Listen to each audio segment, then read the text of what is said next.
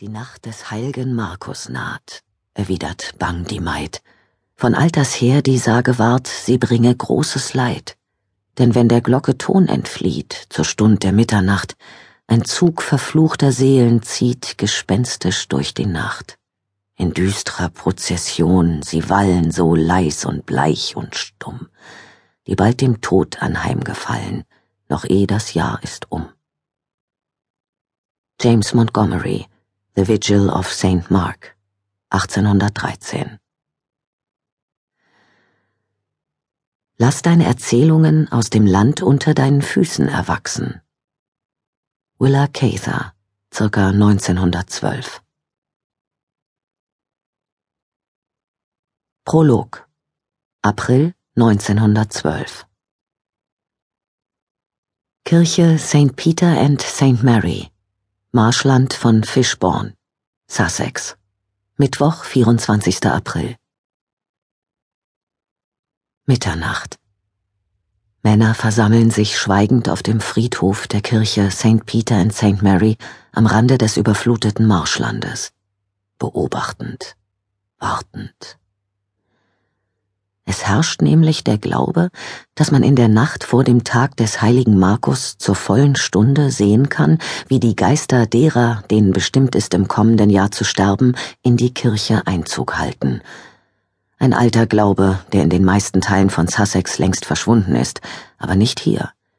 Nicht hier, wo das Salzwasser-Estuar hinaus ins Meer führt nicht hier im Schatten der alten Salzmühle und der ausgebrannten Ruine der Fahrhillmühle, deren verrottende Holzbalken bei jeder Ebbe zum Vorschein kommen. Hier hat der alte Aberglaube seine Macht noch nicht verloren. Haut, Blut, Knochen.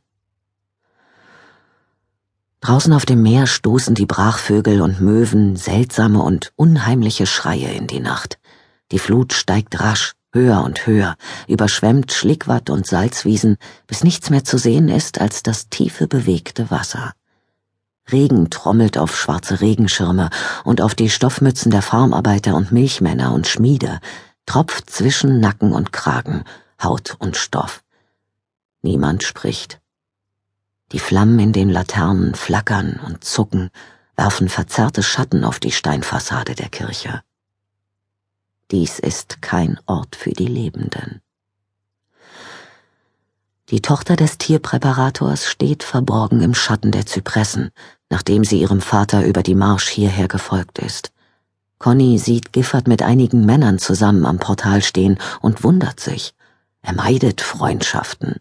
Wie Einsiedler leben sie auf der anderen Seite des Flusses, in einem Haus voll mit Fellen und Federn, Glasglocken und schwarzen Knopfaugen, Draht und Baumwolle und Werk, allem, was von Giffords einst berühmtem Taxidermiemuseum übrig geblieben ist. Ein gebrochener und zügelloser Mann, vom Alkohol zerstört. Aber diese Nacht ist anders. Conny spürt, dass er diese Männer kennt und sie ihn kennen, dass irgendetwas sie alle miteinander verbindet. Denn wenn der Glocke Ton entflieht zur Stund der Mitternacht, ein Zug verfluchter Seelen zieht gespenstisch durch die Nacht. Die Worte des Gedichts, das sie mal in der Schule auswendig lernen musste, drängen sich ihr von ganz allein in den Sinn. Eine kurze Ahnung aus den verschwundenen Tagen.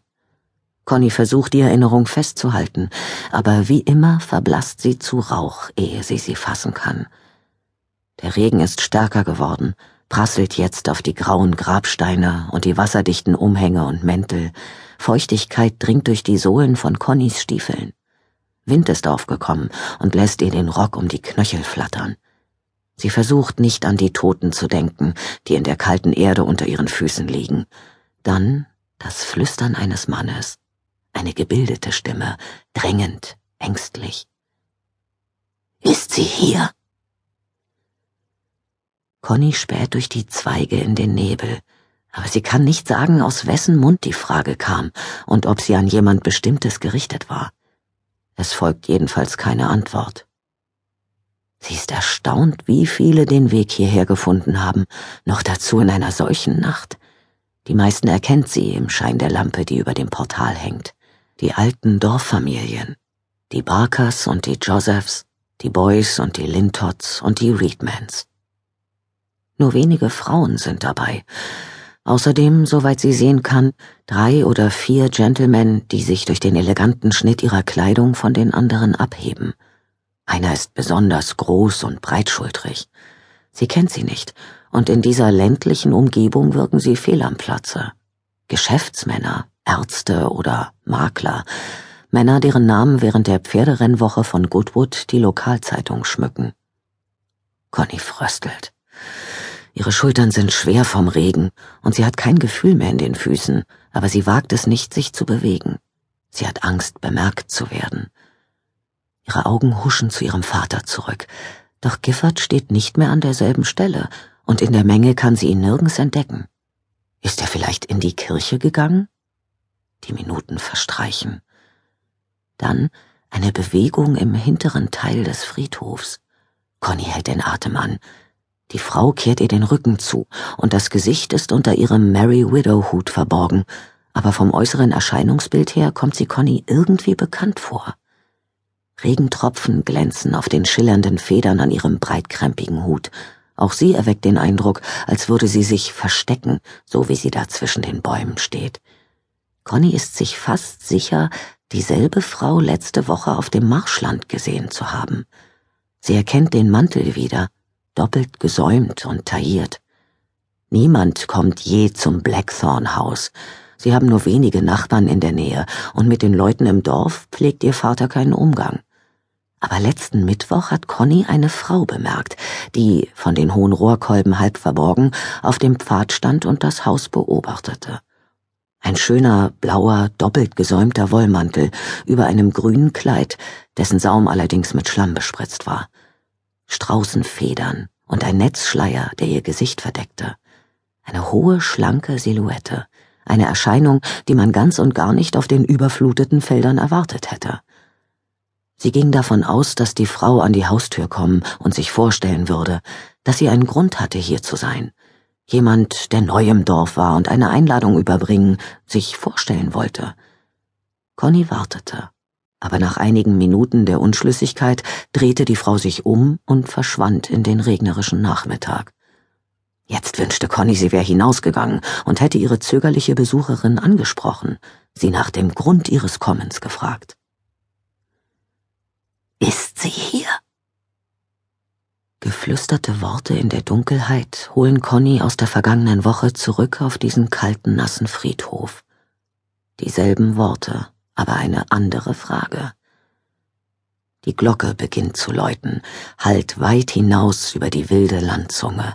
Alle Köpfe drehen sich, jedes Augenpaar ist jetzt auf die Westtür der kleinen Kirche gerichtet. Blut, Haut, Knochen. Auch Conny kann den Blick nicht abwenden. Ist es ihre Einbildung, dass die Menschenmenge zurückweicht, um jenen, die gekommen sind, Erscheinungen, Geister, den Weg in die Kirche zu öffnen?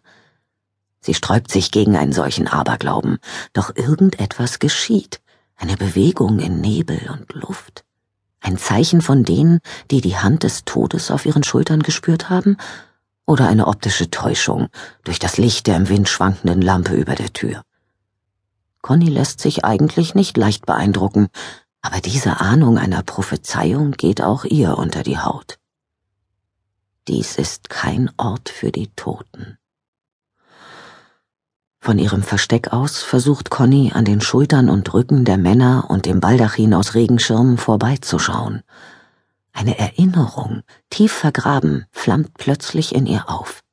Schwarze Hosen und Schuhe, das Herz trommelt ihr gegen die Rippen, aber der Erinnerungsblitz ist bereits wieder erloschen.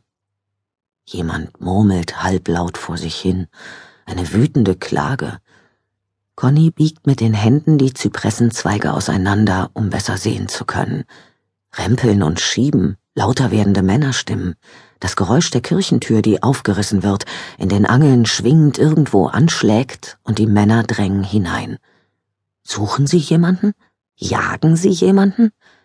Conny weiß nur, dass der Friedhof plötzlich leerer wirkt. Die Glocke läutet jetzt lauter, holt ihr eigenes Echo ein und verlängert die Töne. Dann ein Schrei. Irgendwer flucht, Hände